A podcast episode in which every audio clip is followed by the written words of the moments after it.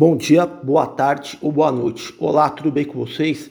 Meu nome é Adriano Vretaro, sou preparador físico de alto rendimento e estamos aqui para falar sobre preparação física no basquete. Preparação física direcionada especificamente para os jogadores de basquete. Pois bem, vamos lá. O tema de hoje que eu vou discorrer comentar com vocês é sobre considerações acerca do treinamento com aquabag no basquetebol. Os programas de treinamento baseados na abordagem funcional têm sofrido evolução constante desde a década de 90, quando boa parte dos exercícios e equipamentos da área de reabilitação fisioterápica passaram a ser empregados no campo da preparação física dos atletas. Houve também o retorno na utilização dos querebels e das técnicas de levantamento olímpico como métodos adicionais para o treinamento da força e potência. Junto a isso, temos aparatos que auxiliam nos trabalhos de estabilidade e propriocepção, como por exemplo o Bussu, pranchas de equilíbrio, gomas de equilíbrio, balancim, bola suíça, entre outros. Na atualidade, um material didático que tem se popularizado muito é o denominado Aquabag, também chamado por alguns autores como Waiterbag. Historicamente, um estudo relata que esse aparato foi criado por uma empresa holandesa. O aquabag, como o próprio nome aponta, são bolsas ou tubos infláveis que são preenchidos com uma certa quantidade de água. Esses dispositivos podem apresentar diferentes tamanhos, formatos e peso variável. Por exemplo, em formato de bola, bolsa arqueada e a mais comumente usada em formato de tubo cilíndrico rígido.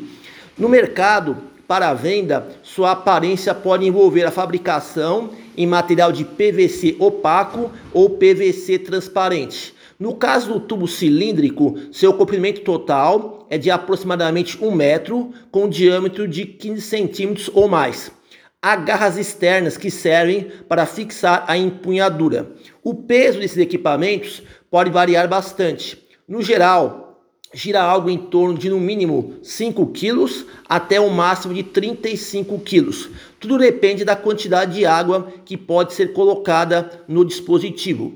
Na prática, ao se executar um padrão de movimento qualquer, o aquabag desloca o seu conteúdo de água em alguma direção ou plano de movimento com determinada magnitude, transmitindo forças perturbadoras de forma aleatória, isto é, criando um estado de instabilidade multidirecional contínua durante a realização do exercício. Tal movimentação da água faz com que ocorra uma maior ativação muscular, conjugando com a estabilização e o controle postural. Dessa maneira, podemos afirmar que o aquabag serve como carga externa e sua proposta de instabilidade imprevisível obriga o jogador a gerenciar corretamente as forças internas que atuam sobre o seu aparelho locomotor. Sendo assim, o aquabag acaba requerendo uma constante estabilização postural, principalmente em movimentos com alta velocidade. O elemento chave do aquabag é a mudança inercial da água localizada dentro do tubo. Alega-se que com isso se consegue estimular a atividade dos músculos estabilizadores e mobilizadores da ação motora, como por exemplo a musculatura do core, ou seja, o núcleo corporal. Somando-se a isso, especialistas advogam que o aquabag pode desenvolver o controle neuromotor a força, o equilíbrio estático e dinâmico, a coordenação motora e a propriocepção. Na realidade, existe uma gama infinita de possibilidades de exercícios que se pode executar com o aquabag, desde que se priorize a segurança dos atletas. No tocante aos trabalhos de propriocepção, o aquabag interage com a atuação dos sistemas visual, vestibular e sensório motor. Fiz uma breve um breve levantamento dos exercícios com o Aquabag que são demonstrados em vídeos nas redes sociais, com a finalidade de compreender como os treinadores atuam com essas ferramentas de trabalho. Aparentemente, pude notar que o Aquabag é amplamente usado em diversos contextos, tais como atividades de desaceleração, agilidade invasiva, agilidade evasiva, força e potência, coordenação, estabilidade postural e assim por diante. Porém, o que me deixou mais intrigado é a implementação do Aquabag no treinamento da força e potência. Nesse quesito em especial, existem pesquisas contraditórias que ora alegam concordância no emprego desse recurso pedagógico e outras investigações que discordam totalmente desse tipo de intervenção para os treinos de força e potência.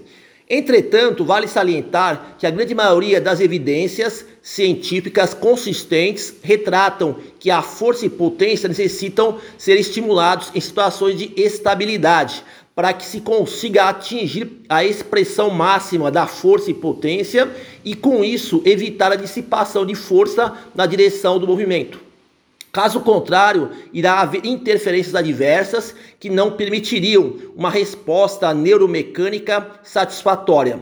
Apesar do uso frequente no campo da prevenção, reabilitação e desempenho atlético, ainda existe uma lacuna muito grande de pesquisas para validar a efetividade desses equipamentos. É, nesse aspecto, eu realizei uma varredura bibliográfica e encontrei seis pesquisas científicas discutindo os efeitos e respostas da implementação do Aquabag nos programas de treinamento. Vale salientar que a população que serviu de amostra nos estudos não foram jogadores de futebol. Mesmo assim, acredito que os resultados dessas pesquisas podem nos fornecer algumas informações valiosas para serem usadas na prática profissional. A primeira pesquisa do ano de 2022 comparou a resposta eletromiográfica de três exercícios: agachamento, lunge e passada do avanço. Com a utilização de dois equipamentos, o Aquabag versus bastão de madeira. Os grupos musculares analisados pertenciam ao lado dominante do corpo, entre eles o oblíquo externo, o eretor espinhal, o glúteo médio, glúteo máximo, bisfemoral e reto femoral. Nos resultados, os músculos investigados apresentaram ativação neuromuscular maior na condição com o uso do aquabag quando comparado ao bastão de madeira nos três exercícios realizados. Os autores do estudo apregou que treinar com aquabag parece representar uma atividade adicional da musculatura antagonista, sinergista e estabilizadora que pode ser benéfica para a prevenção das lesões e otimização de desempenho. No segundo estudo do ano de 2015, foram comparados dois equipamentos de treinamento, o aquabag e a bola medicinal. A bola medicinal tinha peso de 3 quilos e o Aquabag possuía 3 litros de água. Houve uma análise eletromiográfica dos músculos reto abdômen, oblíquo externo, oblíquo interno, eretor espinhal. Foram avaliados um total de 12 exercícios, divididos em três grandes blocos. Exercícios com variação em decúbito dorsal e ajoelhado, exercícios com variação em pé em base de suporte bipodal e unipodal e exercícios com variações de lunge frontal, lateral e rotacional. Nos resultados foi evidenciado que o uso do Aquabag denotou maior atividade eletromiográfica nos dois blocos iniciais de exercícios, ou seja, exercícios com variação em decúbito dorsal e ajoelhado e exercícios com variação em pé, com base de suporte bipodal e unipodal. Somente no terceiro bloco, com exercício de variação do lunge, é que a bola medicinal demonstrou ativação mais elevada. Os autores do respectivo estudo advertem que são necessários pesquisas adicionais explorando as formas de pegada do equipamento e de pesos diferentes para o melhor entendimento sobre o Aquabag. A terceira investigação do ano 2015 comparou a atividade eletromiográfica do exercício levantamento olímpico clean, clean and jerk em três situações experimentais diferentes com o exercício realizado apenas com a barra olímpica de 20 quilos, com o sandbag de 20 quilos e com o aquabag de 20 quilos. Foram analisados o comportamento dos seguintes grupos musculares: deltóide anterior, oblíquo externo, eretor espinhal e glúteo médio. Resultados apontaram que o uso do aquabag conseguiu produzir maior atividade eletromiográfica quando comparado à barra olímpica e o sandbag. nos músculos oblíquo externo, eretor espinhal e glúteo médio. Somente o músculo deltoide anterior não revelou mudanças significativas na ativação eletromiográfica. Os autores do estudo especulam que o exercício clean and jerk com o aquabag é um recurso válido para estimular a musculatura do core. Na quarta pesquisa do ano 2018, foram comparados a ativação muscular do tronco, o equilíbrio e a propriocepção, comparando o uso do aquabag versus a barra adicional sem carga a barra tradicional sem carga. No exercício agachamento isométrico, com os olhos abertos e olhos fechados. Durante o exercício em questão, foi avaliada a resposta eletromiográfica dos seguintes grupos musculares: reto abdômen, oblíquo externo e multifídio.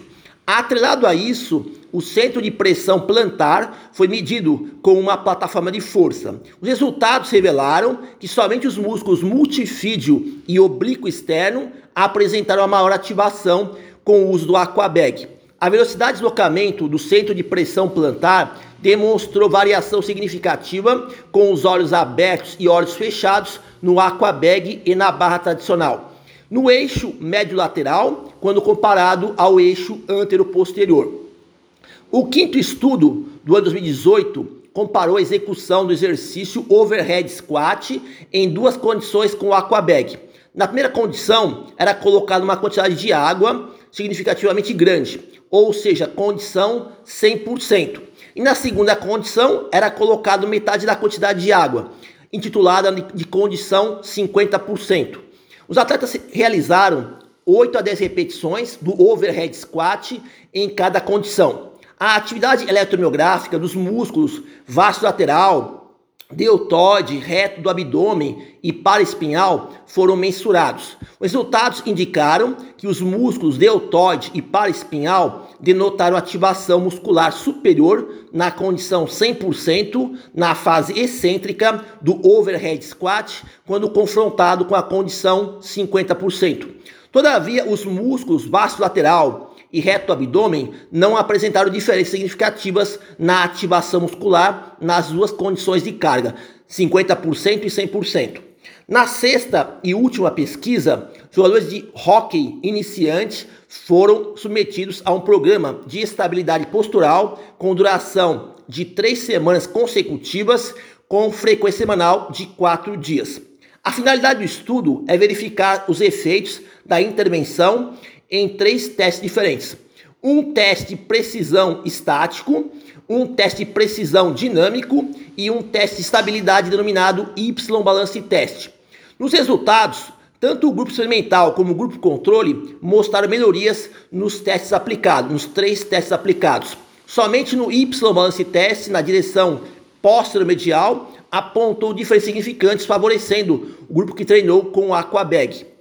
O autor do estudo adverte que o treino com Aquabag talvez não tenha influência sobre a aprendizagem de uma habilidade de precisão no hockey.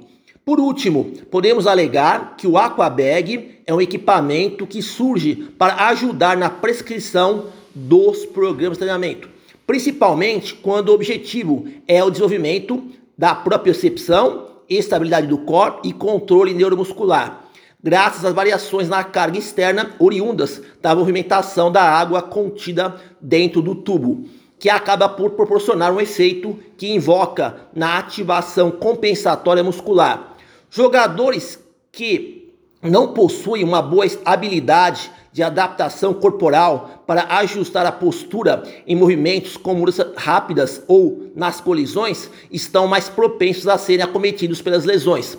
Nesse sentido, o Aquabag é um instrumento inestimável que pode aprimorar a capacidade de ativação antecipatória muscular sem perda do controle e estabilidade postural. Porém, alguns profissionais têm usado esse recurso como trabalho de força e potência muscular. Contudo, existem controvérsias nas publicações em relação se essa versão de treinamento seria ou não eficiente no trabalho de força e potência, haja visto as condições regulares de instabilidade, ao qual não é recomendado pela literatura devido à constante presença da estabilidade nesses aparatos. Outro ponto adicional de implicações práticas a ser lembrado é que o treinamento usando a, o Aquabag precisa ser devidamente periodizado quanto à progressão dos exercícios numa linha do tempo, se quisermos que os jogadores evoluam constantemente. Então termina aqui aquilo que eu gostaria de falar com vocês sobre considerações acerca do treinamento com Aquabag no basquetebol.